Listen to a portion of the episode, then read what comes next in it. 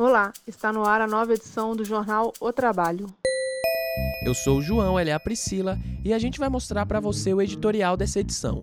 A íntegra do jornal está disponível em www.otrabalho.org.br. A destruição acelerada exige resposta. A forte alta nos preços dos alimentos básicos, como arroz, feijão, carne, leite e óleo, é mais um martírio imposto ao povo que já sofria a degradação das condições de vida e trabalho, sob Temer e agora sob Bolsonaro. Degradação agravada pela pandemia e pelo uso que o governo faz dela para passar a boiada. Os preços dos alimentos sobem e o governo anuncia que cortará pela metade o auxílio emergencial.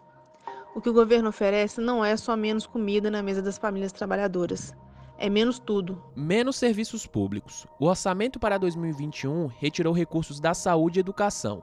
Agora o governo encaminhou ao Congresso a proposta de reforma administrativa, um plano de ataque aos servidores e de desmonte dos serviços públicos. Menos políticas sociais. Num país no qual a questão do campo é crucial, para 2021 foram limados 90% dos recursos do INCRA para assentamentos e elevados os recursos para indenização judicial de fazendeiros que tiverem terras desapropriadas. Menos Estado.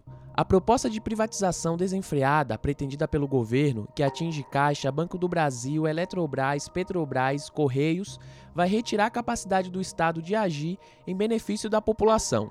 O que já está ruim vai piorar, com a falta de distribuição de testes para a Covid-19 por incapacidade do Ministério da Saúde de adquirir insumos. Menos empregos mais da metade da população economicamente ativa está desocupada.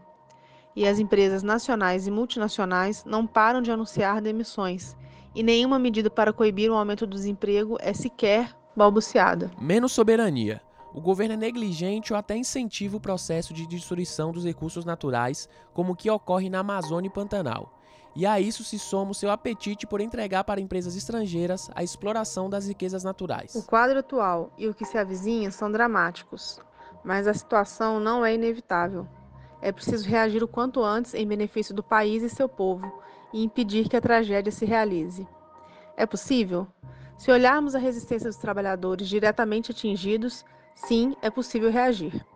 A condição é que as organizações dos trabalhadores ocupem seu lugar tirando do isolamento cada resistência localizada. Por exemplo, a greve nacional dos trabalhadores dos Correios, que já dura mais de quatro semanas, não teve ainda a solidariedade necessária. Bem falou Lula em seu discurso no dia 7 de setembro.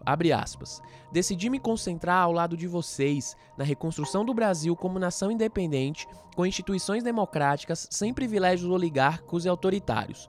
Um verdadeiro Estado democrático e de direito, com fundamento na soberania popular. Fecha aspas.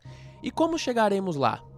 O caminho deve começar a ser trilhado já, com a solidariedade ativa, a greve dos trabalhadores dos Correios que lutam por seus direitos e contra a privatização da empresa. Reagir passa também por levantar já, começando pelo PT.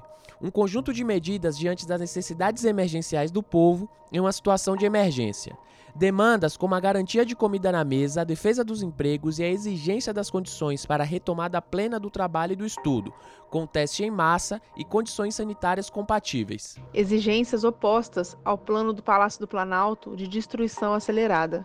Ao levantá-las para unificar a luta para melhorar as condições de vida do povo trabalhador, é a luta pelo fim do governo Bolsonaro que deve ser reforçada. Leia e assine o jornal O Trabalho.